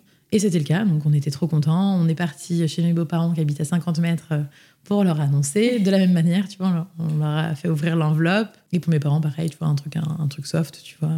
Et a commencé toute cette euh, avalanche de cadeaux, de bolis, de bavoirs. Ma mère est, est pas du tout acheteuse compulsive de base. Hein. J'ai été enceinte, ça a été euh, la décadence. Bah, t'es la première. Euh, ah, mais c'est costaud. Premier petit-fils. Elle se plaît dans son rôle de grand-mère. Hein. C'est incroyable. C'est tour de manège à gogo, Playmobil, euh, jouets et tutti quanti, tu vois, c'est le rôle des grands-parents. Ah bah, ma mère, franchement, mais elle est fantastique dans son rôle de grand-mère, en tout cas. C'est vraiment... Alors, mon fils adore aller là-bas. Hein. C'est le roi de la maison. Donc, c'est cool. Non, non, vraiment, ça a été un bonheur de A à Z, vraiment. Et la fin de la grossesse, comment ça s'est passé? Tu étais donc un peu moins malade euh, à partir du deuxième trimestre? Beaucoup moins malade. Euh, j'avais arrêté du coup de travailler euh, dans les instituts, donc j'avais une entreprise à côté. Donc je gérais quand même un peu mon entreprise en étant en congé, en congé mat, je supervisais un peu les choses. La fin de la grossesse s'est plutôt bien passée. Bon voilà, avec les douleurs, le gros ventre, les maux de dos, tout ça. Bon, la base, tu vois, c'était pas. J'ai pas trop aimé être enceinte en gros parce que je trouve que les désagréments, voilà, t'as un petit peu, euh, tu peux faire ce que tu veux, quoi, tu vois. Mm. Donc voilà, j'ai pas trop aimé, mais voilà, c'était pas, ça n'a pas été une grossesse compliquée non plus. Et puis après, il a fallu accoucher. Alors ça, ça a été, ça a été sympathique, puisque euh, euh, quelques semaines avant mon terme, j'ai été à, la mater pour faire une vérif, puisque j'avais de grosses douleurs. Et il s'est avéré que j'avais pas mal d'épanchements dus à mes kystes qui avaient rompu pendant la fin de ma grossesse. Donc, à savoir que l'endométriose et le SOPK, c'est censé, donc c'est pareil, c'est pas une science exacte, faire une pause pendant ta grossesse. Pas censé avoir les désagréments de, tout ça pendant ta grossesse, ce qui a été le cas. Et quelques semaines avant mon terme, ça s'est réveillé incroyable. Donc je pensais que c'était dû à la grossesse. En fin de compte, pas du tout. J'avais pas mal d'épanchements dus à des kystes qui avaient rompu en fin de compte euh, pendant la fin de ma grossesse. Donc ça a été un petit peu plus euh, embêtant. J'étais assez euh, énervée j'avais souvent entendu dire Ah, tu verras, il y a des fois, une grossesse, ça résout tout. Euh, on, a, on, a, souvent entendu, euh, tu sais, des gens qui avaient des problèmes de, santé, qu'une grossesse avait résolu euh, le problème. Bon, bah voilà, pas d'espoir. Hein. Avant même que j'accouche, c'était revenu. Donc voilà, donc j'ai vécu comme ça jusqu'à la fin de ma, ma, grossesse. Ma gynéco a décidé de me déclencher dû à mes douleurs assez constantes. Elle a décidé de me déclencher. Donc, tu vois, j'y suis allée, je crois, un lundi. Enfin, oui, j'y suis allée un lundi. J'y suis allée un lundi et elle me dit bah, écoute, je suis, écoutez, je suis de garde demain venez demain 8h30 à, la mater, euh, je vous déclenche. Et du coup, on me déclenche. Ça a été, euh, on j'étais hyper contente. J'étais trop contente. Euh, je sais pas. Je... Moi, j'avais pas peur d'accoucher soit par voie basse, soit basse césarienne. Je m'en fichais, mais royal. De toute façon, dans tous les cas, que ça passe par un endroit ou par un autre, généralement, ça laisse des traces, tu vois. Donc bon, je me disais dans un sens ou dans un autre. Vraiment, c'était pas quelque chose qui me faisait peur. On n'arrêtait pas de me dire souvent, oh, mais t'as pas peur si on te fait une césarienne? Puis tu sais, tous les, tous les gens te donnent leur point de vue en te disant, ah, mais tu sais, tant de des déclenchements finissent en césarienne, tu vois. Truc pas intelligent de dire à quelqu'un qui est enceinte. Je passe un petit message en même temps, tu vois. De ne pas donner vos avis aux femmes enceintes qui n'ont pas encore accouché, elles feront leur expérience eux-mêmes. Et c'est pas parce qu'il y en a qui ont vécu la galère que les autres aussi, tu vois. Moi, vraiment, j'ai vécu un accouchement euh, laborieux et j'en garde un très bon souvenir.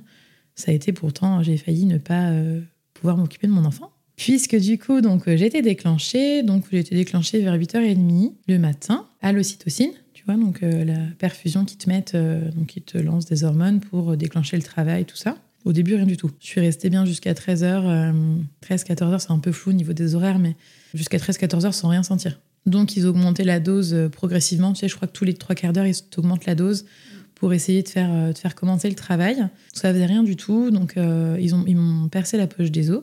Indolore. Hein.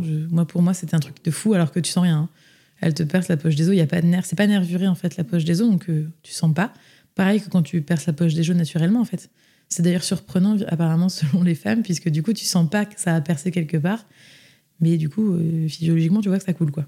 Donc elle me perce la poche des os et là, 15 euh, minutes après, voilà, l'ocytocine faisait effet. Hein. Ah voilà, ça a été, ça a été costaud, donc contraction tout le tintouin, donc bah voilà, je j'apprends rien. Hein.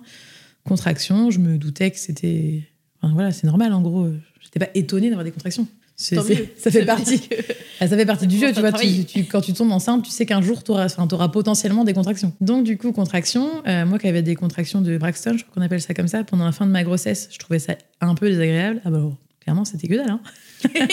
oui, C'était sympa. Les contractions de travail sont un peu différentes. oui, légèrement. non, non, mais en vrai, en vrai, je sais pas comment te dire. En fait, c'est franchement, c'était à la fin, c'était costaud, vraiment costaud. Mais je sais pas, t'es content quand même, tu vois. Je sais pas, c'est un peu comme quand tu vomis et que t'es heureux d'être enceinte. C'est très étrange comme sensation. Parce que du coup, tu t'approches au but, tu vois. Et pour moi, tu sais, après tout ce parcours FIF, je ne voulais pas être enceinte. Je voulais avoir un enfant. Et donc, c'est un peu différent que quand tu veux avoir un enfant et que tu tombes enceinte direct. Et ben du coup, souvent, tu, t'as- souvent, tu dis, euh, bah là, voilà, on décide d'avoir un enfant, j'aimerais tomber enceinte. Moi, je voulais, c'était pas ce que je voulais en fait. Moi, je voulais avoir un enfant, tu vois. Donc, c'était complètement différent. Donc, la grossesse, je l'ai pas vécue en me disant, voilà, je voulais être enceinte, je suis enceinte, je suis contente. Non, moi, mon- moi j'avais que le but final, c'était avoir un enfant. Donc, je pense que, tu sais, on a. C'est un peu, je pense, peut-être comme quand t'as ton deuxième. Tu vois? Je pense qu'on a un peu. J'ai un peu vécu ma grossesse comme euh, quelqu'un qui a un deuxième enfant pourrait peut-être la vivre. Tu vois, on fait pas ça pour être enceinte, on fait ça pour vraiment avoir un enfant. Alors que souvent, je pense que quand c'est un premier, c'est. C'est chronologique, tu vois? T'as les étapes, Voilà, euh. exactement. Moi, j'étais direct euh, droit au but, tu vois? Donc, du coup, l'accouchement, c'était pareil. Dans l'idée, c'était en gros, je m'en fous de ce qui se passe, je veux être maman, avoir mon enfant.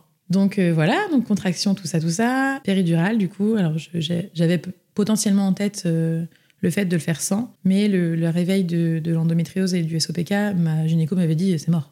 Je serai de garde, je ne vous laisserai pas accoucher sans, euh, sans péridurale. trop mal. J'en sais rien. Ou- Ouais. Mais il voulait pas. C'est complètement. Déjà, c'est quelqu'un qui était de toute manière un peu pour ça, en fait. Elle me dit écoute, écoutez, on est en. Voilà, on est des gens civilisés, on essaie de faire en sorte de, soigner les, les, maux et les douleurs. Enfin, voilà, pour elle, en gros, si ça existe, c'était bien de le prendre. Donc voilà, après, il y a des gens qui sont d'accord, d'autres pas. Moi, j'ai- confiance en, dans le personnel médical. Je ne suis pas médecin. Tu me conseilles ça, selon toi, c'est vraiment ce qu'il y a de mieux. C'est quelqu'un qui était assez intelligente dans le principe où, quand c'était quelque chose qui n'avait pas forcément de rapport avec la douleur ou la santé, elle me donnait pas son avis. Par exemple, elle m'a, on discutait souvent, elle a jamais voulu me dire si elle avait accouché sans ou avec péridurale.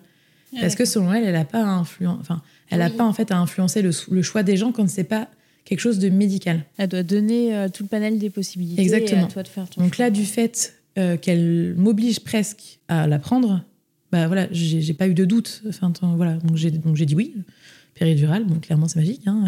T'arrives, t'es là, euh, tranquille. Donc je pensais accoucher de manière bah, classique, tu vois, contraction, ouvert au fur et à mesure, péridurale, tu vois. Enfin, jusque là, c'est le schéma classique de quelqu'un qui accouche. Ça s'est pas trop passé comme prévu puisque j'ai commencé à un peu perdre connaissance, pensant avoir faim. Je, devais être à jeun pour ça. Enfin, je devais être à jeun, il me semble. hein. Je- je dis pas de petit, je crois que je devais être à jeun. Du moins, j'avais pas mangé au moins depuis 6 heures le matin, tu vois. Donc en gros, j'avais faim. En gros, je le retranscrivais comme avoir faim. Donc je disais, en fait, j'ai toujours gardé ma bonne humeur, tu vois. J'étais en train un peu de dérailler, mais je gardais ma bonne humeur et je disais, euh, j'ai faim. Il me disait, madame, je peux pas vous donner à manger. euh, Surtout quand il y a un déclenchement, il y a potentiellement risque de césarienne, tout ça, tout ça. Donc on peut pas vous donner à manger. Ok, je mon conjoint, mais ça va pas du tout là quand même. Euh, Je commençais vraiment à. Il me disait, t'es pâle. euh, C'était étrange. En même temps, j'ai l'impression de retrouver les sensations des contractions. Donc je trouvais ça hyper bizarre. Donc je discutais avec les filles et puis enfin les sages-femmes et je leur disais Ah, mais c'est marrant, je ressens, je sens bien mon pied cette fois. Puis je dis bah, Après, c'est pas désagréable, mais je le sens bien. Je, m'étais- mais je me suis pas inquiétée, sauf que à chaque fois, ça devenait de pire en pire. Et j'ai fini par avoir des contractions mais atroces, bah, du coup, de fin de travail, parce que du coup, la péridurale ne faisait plus son travail. Et T'appuyais pas sur le petit bouton? J'appuyais sur le bouton, ça changeait rien du tout. Sauf que du coup, la- les sages-femmes me disaient, bah, quand vous appuyez sur le bouton, il faut entre, entre 15 et 45 minutes pour que ça agisse. Donc du coup, moi, j'ai été patiente. Tu vois, enfin, toujours pareil, j'ai vraiment confiance euh, quand je suis dans, dans les processus médicaux. Je suis pas là en train de leur apprendre leur métier. Donc s'ils me disent que c'est dans trois quarts d'heure, bah écoute, euh, elles peuvent rien faire, elles peuvent rien faire, c'est dans trois quarts d'heure. Sauf que trois quarts d'heure après, rien, quoi. Donc euh, elles sont là, elles vérifient si la péridurale est encore bien mise. Euh, oui, ça avait l'air d'être bien mis, tu vois. Donc euh, enfin là, on était mais dans un état, je me dis c'est pas possible. Enfin, moi, j'avais pas le temps de réfléchir en plus, tu vois. Elle me parlait mais toutes les 30 secondes. Je crois qu'il y avait une minute d'écart entre mes contractions, donc le temps que tu te remettes, j'écoute pas, tu vois. Les femmes qui ont des contractions savent que du coup, tu peux pas vraiment faire autre chose pendant qu'elle est là, quoi. Et puis contraction de fin de travail, du coup. Je devais être ouverte à 6. euh, C'était problématique parce que ça faisait très longtemps que j'étais à 6. Parce que c'est pareil, on y était quand même depuis 8 heures le matin. Il devait être Il devait être 22h, 23h, tu vois. Ouais, tu commences à fatiguer aussi. J'étais bah, j'étais crevée, je comprenais pas. euh, les sages-femmes comprenaient pas. Ils ont fait revenir l'anesthésiste. Euh, moi, j'étais en train de dérailler total. J'ai perdu euh, connaissance donc assez rapidement.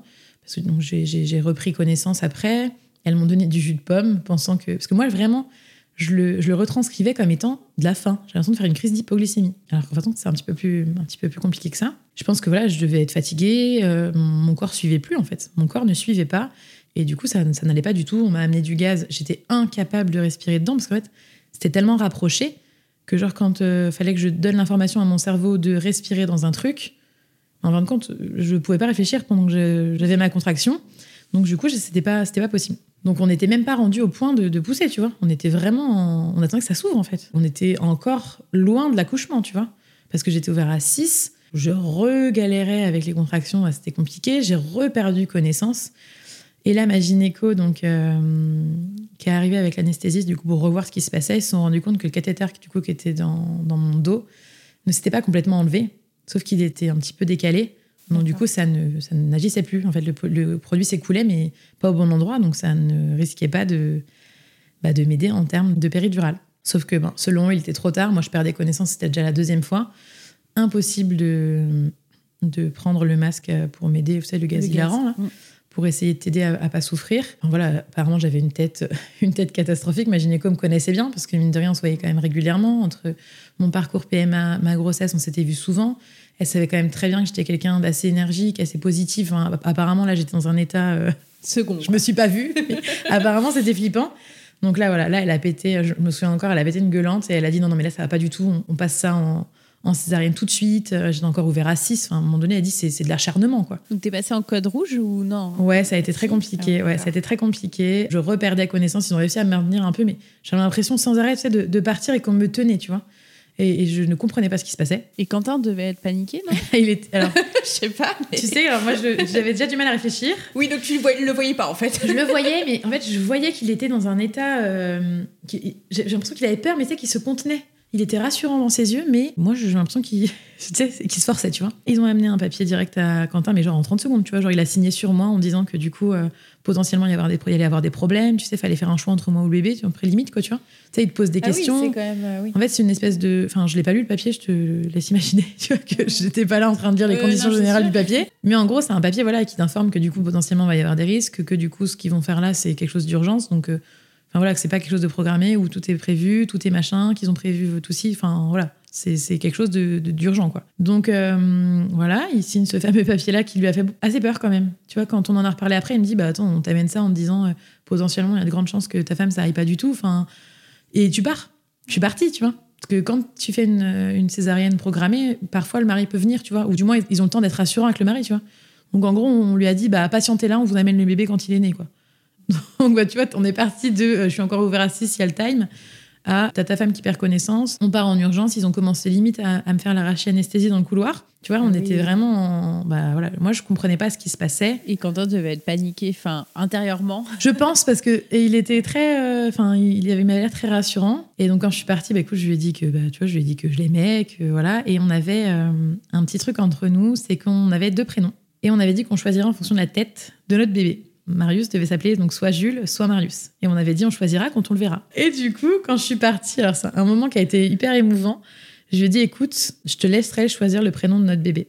Parce que du coup, moi, je savais en plus même pas si j'allais être consciente ou pas, s'il me faisait une anesthésie générale, locale, j'en savais rien en fait. Je me souviens juste avoir eu la force de lui dire ça, tu vois. Je lui ai dit, écoute, je te laisse choisir le prénom de, notre bébé, je sais que tu feras le bon choix. Donc voilà, donc me voilà euh, au bloc. Ils m'ont fait une anesthésie, donc du coup, j'étais consciente. Ça a été mieux. Direct avec la anesthésie, déjà, t'avais plus la douleur. Je me souviens avoir dit, tu sais, tu tiens la sage-femme euh, pour qu'elle te fasse une anesthésie, tu lui un peu comme tu lui fais un câlin, tu vois. Et elle, elle te fait, enfin, le gynéco, l'anesthésiste te fait l'arachie. Et euh, je me souviens lui avoir dit Vous me dites quand c'est la dernière que je- j'en profite. Et j'étais tellement contente quand elle m'a dit Là, c'est la dernière, après, vous sentez plus rien. Et c'est vrai, hein, une seconde plus tard, euh, bah, tu n'as plus de jambes, plus, tu sens plus rien du tout. Donc, euh, bloc opératoire, césarienne, machin et tout. C'est ma gynéco à moi qui m'a fait cette césarienne-là. Donc, tu vois, bah, j'étais quand même contente, tu vois, elle s'occupait de moi vraiment jusqu'à la finalité. Apparemment, j'aurais jamais pu accoucher par voie basse. Ça ne se voyait pas, mais en fin de compte, euh, c'était impossible. Et bon, il y a des choses que tu peux pas voir avant. C'était pas du tout par rapport à la taille du bébé, mais en fin de compte, Marius était complètement enroulé au niveau du thorax avec euh, le cordon ombilical. Donc bah, déjà ça, ça aurait posé des problèmes. Et moi, apparemment, j'avais un utérus trop tonique. Je sais pas comment je dois le prendre, je sais pas pourquoi. Je sais pas. Fait trop de sport.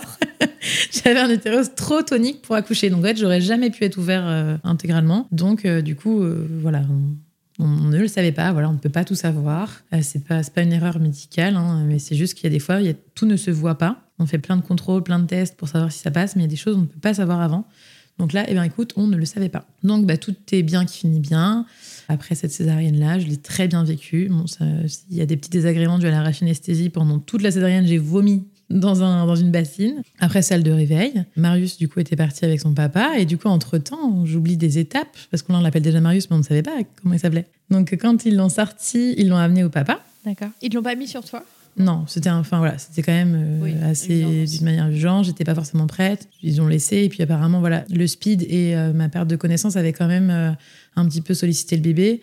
Donc du coup, il y avait des examens à faire direct histoire de voir si tout avait bien, si tout allait bien. Voilà. Moi, quand je suis partie, j'avais pas eu conscience en fait apparemment que, que ça se dégradait pour lui. Ils n'ont pas eu le temps de me le dire puisque du coup ça a été très rapide. Mais apparemment, il y a eu quelques petits, voilà, quelques petits couacs euh, à la fin. Bon, rien de rien de foufou. Hein. Apparemment, c'est assez régulier. Enfin, en fin d'accouchement, que les bébés galèrent un petit peu, tu Oui, vois, entre fatigue.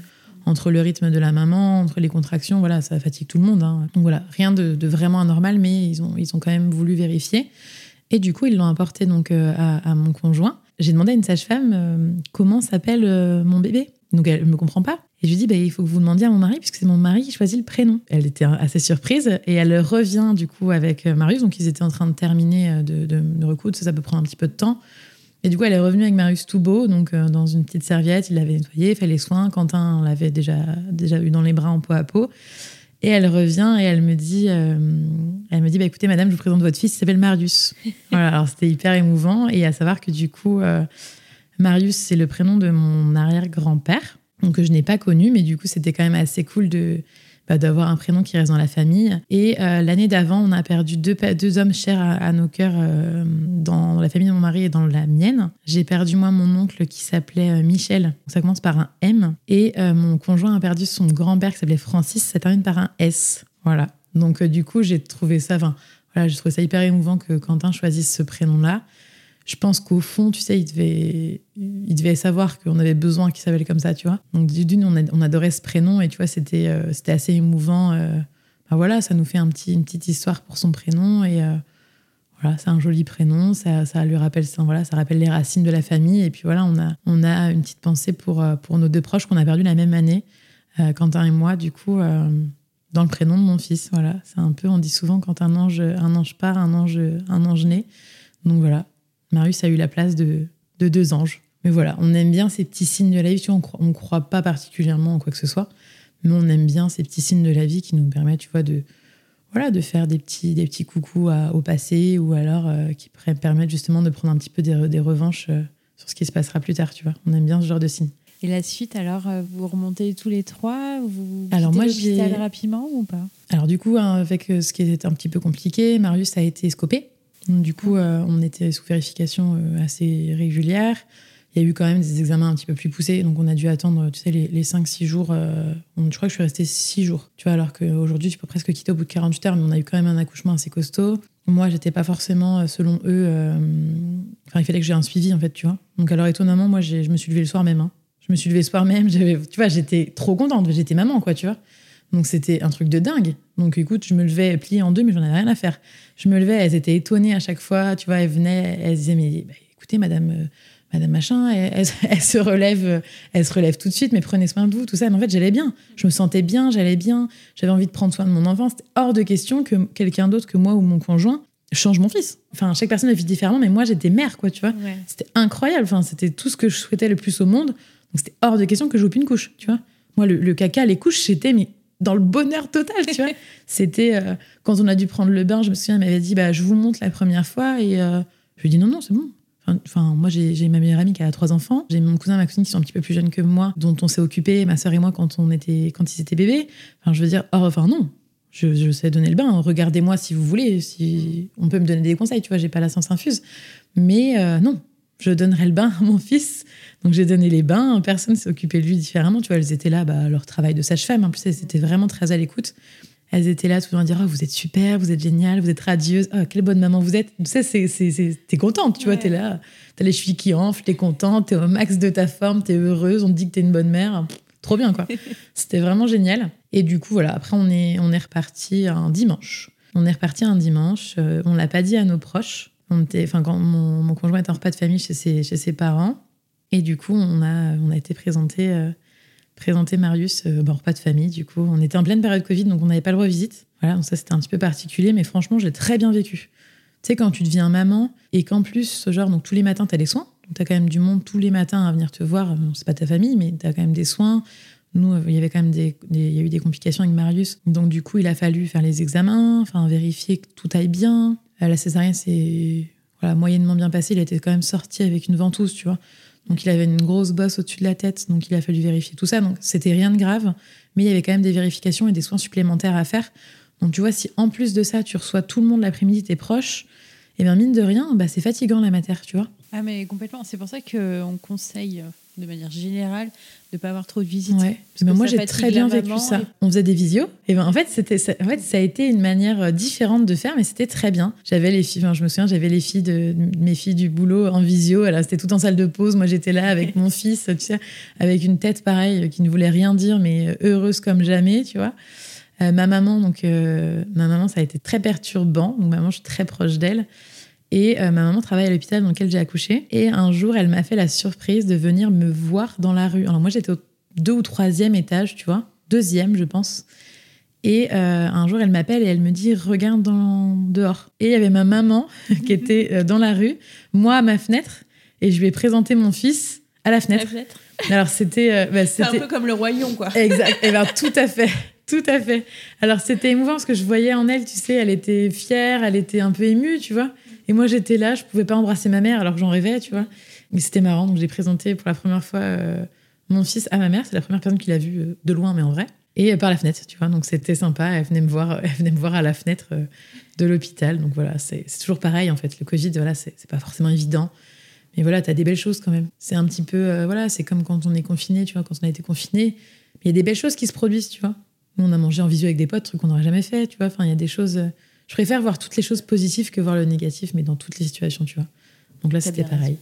On le vit mieux. Mais oui, on le vit mieux. Et puis en fin de compte, la vie est faite de tellement de choses que, ok, peut-être qu'aujourd'hui, tu as une galère, mais demain, ce sera peut-être génial, tu vois. Et puis en fait, si tu, si tu, le, le positif attire le positif. Si toi, tu décides de voir le verre, euh, le verre à moitié plein, et ben écoute, tu auras plein de choses qui te sourieront derrière, en fait. Et tu vivras mieux, en fait. C'est toujours plus facile. Complètement. Voilà. Et quand vous êtes rentré à la maison, la nouvelle vie à trois? Parfaite. Trop bien. Enfin, moi, je sais pas, j'ai l'impression d'être mère depuis toujours. hein. J'ai attendu toute ma vie, mais j'ai l'impression. bah, je sais pas, c'était genre. Je sais pas si je peux dire que je suis une bonne mère, tu vois, mais c'était inné, quoi. J'avais l'impression d'être la solution à tous les problèmes de mon fils. On avait un enfant quand même assez facile. On est rentré, donc euh, Marius avait 5 ou 6 jours. 5 jours, tu vois, parce qu'il compte pas le J0, tu vois, 5 jours. Et à 7 jours, il a fait ses demi, tu vois. Oui, c'est assez rare. C'est assez rare. On m'envie pas mal de fois sur ça. Bon, après, quand je dis nuit, il faisait pas non plus 20h, 11h. hein. Oui, mais bah, il faisait 23h, 6h. Franchement, euh, nickel, tu vois. On regardait un film avec lui le soir. Enfin, tu vois, on- pendant qu'il était avec nous dans le salon, 23h dodo, 6h, il se réveillait. Trop bien, ça fait 7 heures d'affilée. À 7 C'est jours de vie, c'était cool. ouais, ouais. Puis peut-être, t'as des enfants, ils font 19h, genre 19h, 3h du mat, c'est fait aussi 7 heures. Sauf que toi, tu te couches pas à 19h. Donc là, c'était nickel, on se couchait en même temps que lui. Et 6h biberon, et après, il redormait jusqu'à 9-10 heures, tu vois. T'as pas voulu allaiter Non, j'ai pas voulu. Et puis en plus, euh, le, le speed de tout ça euh, m'a complètement. j'ai même pas, j'ai même pas, j'y ai même pas pensé en fait. Ouais. Mais c'était pas un souhait de base. Non, c'est pas quelque chose. Voilà, j'ai, j'ai pas forcément de, de, de raison particulière, mais disons que c'est un peu, ça va un petit peu avec mon tempérament assez vif de working girl, tu sais. euh, je trouve ça plus pratique et puis voilà, ça, me- ça me correspond mieux. Je trouve ça très cool les copines qui allaitent, mais euh, ça me correspond pas du tout en tout cas. Donc écoute, j'ai été une maman biberon et ça me va très bien. Il Ça va me- très bien. Ça me va bien, il va super bien. Il est très vif, donc visiblement, euh, voilà.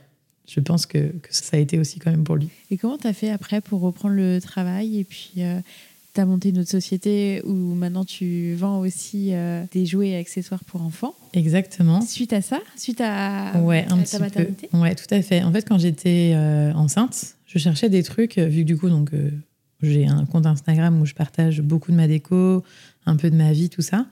Et j'ai longtemps cherché des choses pour enfants qui étaient jolies et bien pour les enfants, tu vois, parce que c'est bien de, de, prendre des choses parfois en bois toutes neutres, mais en termes de développement pour l'enfant, entre avoir une balle en bois ou une balle euh, sensorielle en tissu euh, multicouleur, ça n'a pas les mêmes, euh, les mêmes capacités pour le développement de l'enfant. Donc l'idée, en fait, c'était que je, je, trouvais peu de choses qui étaient et jolies et bien pour le développement de l'enfant, qui puissent allier déco et praticité et ce genre de choses.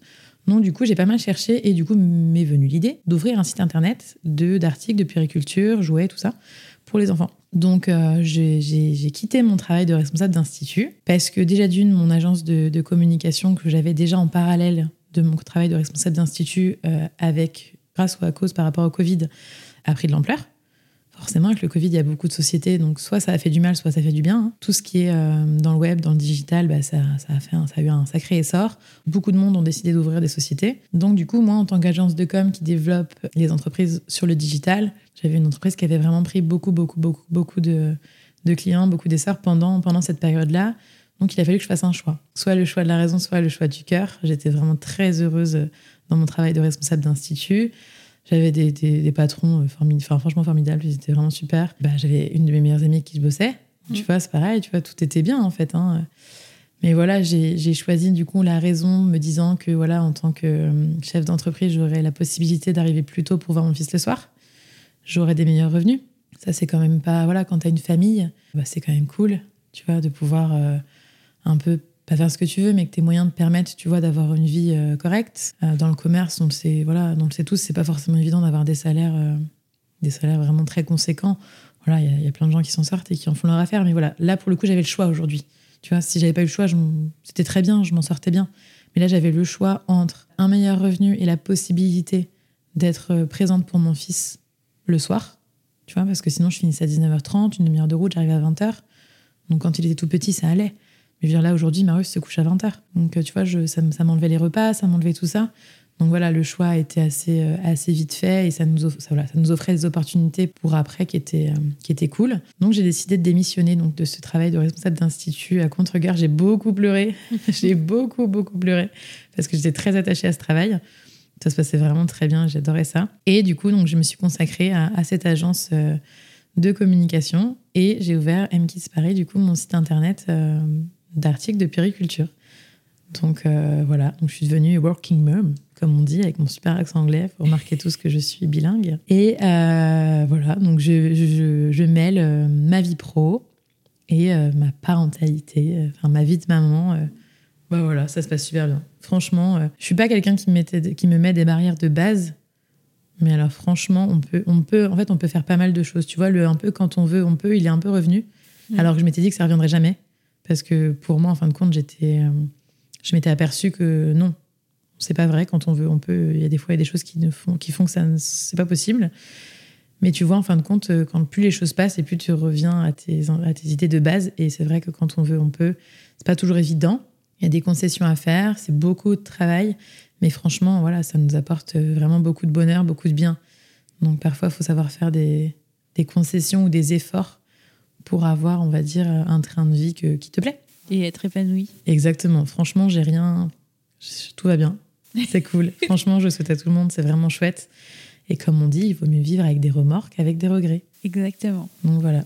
T'as bien raison. Et le quand on veut, on peut. Là, ça a marché aussi euh, pour que tu deviennes maman. Donc. Euh, oui, exactement. Voilà. Après, voilà, j'ai quand même conscience au fond de moi que voilà, il y a des fois, c'est pas toujours. Euh, on, a, on a quand même eu un, joli parcours. Ça a été les montagnes russes, mais on a eu un joli parcours. On n'a pas tous la chance d'avoir cette issue. Il y a des gens qui n'ont pas la chance d'avoir une issue favorable à, la procréation médicalement assistée. Voilà, on a, on a eu cette, euh, cette chance-là quand même. Hein. Euh, même si on a dû avoir ce recours-là, on a eu quand même une certaine chance.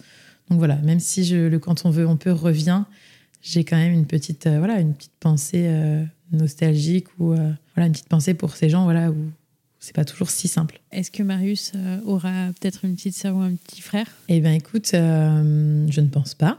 En fait, on, ne peut pas euh, aujourd'hui avoir d'enfants de, manière naturelle. Et mes examens médicaux ne sont pas bons, ça ne s'est pas amélioré. moi, j'ai aujourd'hui un traitement qui me permet d'avoir une vie plus ou moins stable. On est heureux, j'ai pas. Enfin, j'ai des désagréments, mais ça reste gérable. Hein. C'est un petit peu, tu sais, comme quelqu'un qui a mal au dos tous les jours il peut vivre bien en fait. On s'habitue à tout ça. Donc, je fais quelques crises d'endométriose assez régulièrement pour l'endométriose digestive, pardon. Mais voilà, je le vis assez bien, ça va mieux. J'ai beaucoup moins d'hémorragie due à des kystes qui sont rompus. Voilà, j'ai une vitesse de croisière, j'ai une vie de croisière qui, qui, me correspond bien. Ça va pas tous les jours, mais ça va relativement bien tout le temps. Donc voilà, l'idée c'était de, de, profiter de ce qu'on a aujourd'hui. Et voilà, malheureusement, l'horloge biologique tourne un petit peu plus vite chez moi que chez les autres. Donc le jour où potentiellement on, décidera d'avoir un deuxième enfant, il sera potentiellement trop tard puisque euh, voilà, la, PMA, c'est une solution qui est chouette. Mais voilà, moi, mon horloge biologique tourne un petit peu trop vite. Et ben, voilà, la PMA, on ne peut pas le faire à tout âge, n'importe mm. quand. Il y, a des, il y, a des fois, il n'y a pas de solution quand tu as un, certain souci euh, médical. Donc, on est très heureux comme ça. On ne se fait pas de soucis. Euh, si on peut, c'est très bien. Si on peut pas, tant pis. Mais voilà, on, a quand même bien conscience que c'est potentiellement, ça n'arrivera pas. Mais on est quand même très heureux comme ça et, et ça nous va très bien. On est très bien tous les trois. On a un nouveau bébé dans la famille depuis quelques mois. Le chien. C'est Suzy, exactement. Elle nous comble de bonheur et franchement, c'est du taf aussi un chien. C'est un bulldog français, je peux t'assurer qu'elle se prend pour un humain. Elle est bien bien là dans la maison. Hein. Tu te rends bien compte qu'elle est présente. Hein. on n'a pas eu de problème de nuit avec Suzy. Ceci dit avec Marius, pas beaucoup non plus. Mais euh, non, non, elle fait bien son taf de, deuxième enfant. bah, en tout cas, merci beaucoup, Oriane, euh, de m'avoir raconté ton récit. Je suis sûre que ça peut inspirer euh, d'autres familles, d'autres futures mamans ou, ou, femmes qui sont en parcours PMA aussi. Merci et je te souhaite plein de bonnes choses en tant que maman et puis en tant qu'entrepreneuse. Merci à toi, Pauline. Et puis bah, voilà, j'espère aussi que ça rassurera peut-être euh, des femmes qui sont au point de commencer un parcours. Je t'avoue que mm. voilà, quand tu m'as contacté pour faire ce, podcast-là, c'était vraiment euh, le but de te voir aujourd'hui. C'était que voilà, moi j'ai vécu un parcours, euh, il est ce qu'il est, mais en tout cas ça a été merveilleux. Donc j'espère que ça rassurera peut-être des femmes qui sont au point de commencer le parcours. Donc merci à toi de faire, de faire ce genre de choses pour ces femmes-là, que ça pourra peut-être rassurer. Ben, merci d'avoir témoigné. merci Pauline. Si vous entendez ce message, c'est que vous avez écouté l'épisode jusqu'au bout. Et je vous en remercie grandement. Je vous invite à me laisser un commentaire pour continuer les échanges et à mettre la note de 5 étoiles si l'épisode vous a plu. Cela contribue à augmenter la visibilité du podcast sur les plateformes. Merci beaucoup de votre soutien et à bientôt pour le prochain épisode.